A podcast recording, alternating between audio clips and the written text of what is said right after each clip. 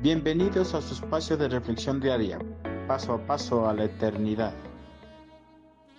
Sea un siervo probado.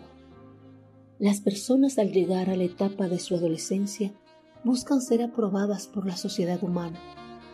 En esa búsqueda modifican su comportamiento y se esfuerzan para agradar a sus padres, amigos y a todas las personas de su entorno, pero no se esfuerzan por agradar a Dios.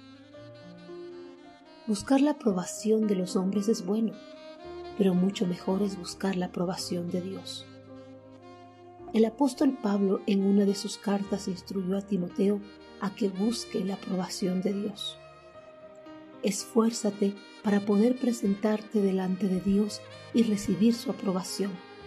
Sé un buen obrero, alguien que no tiene de qué avergonzarse y que explica correctamente la palabra de verdad.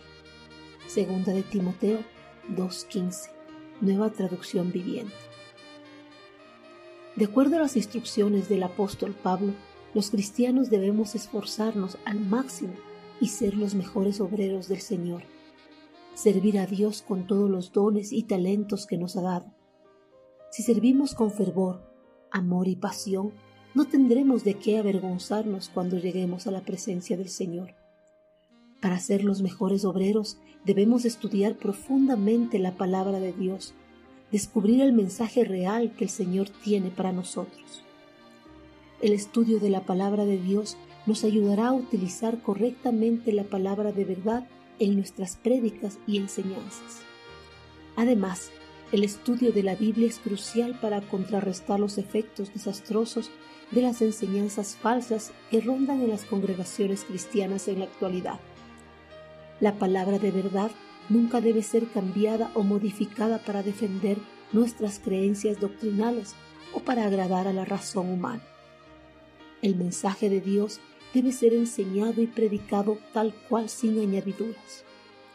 La precisión y la exactitud se requieren en la interpretación bíblica más que cualquier otra ocupación, porque el intérprete está tratando con la palabra de Dios y no con cualquier escritura humana. Los creyentes que no estudian diligentemente la Biblia ciertamente serán avergonzados en el día del juicio. Si usted quiere la aprobación del Señor y no ser avergonzado, sea un siervo diligente, explique correctamente la palabra de verdad en todas sus prédicas y enseñanzas.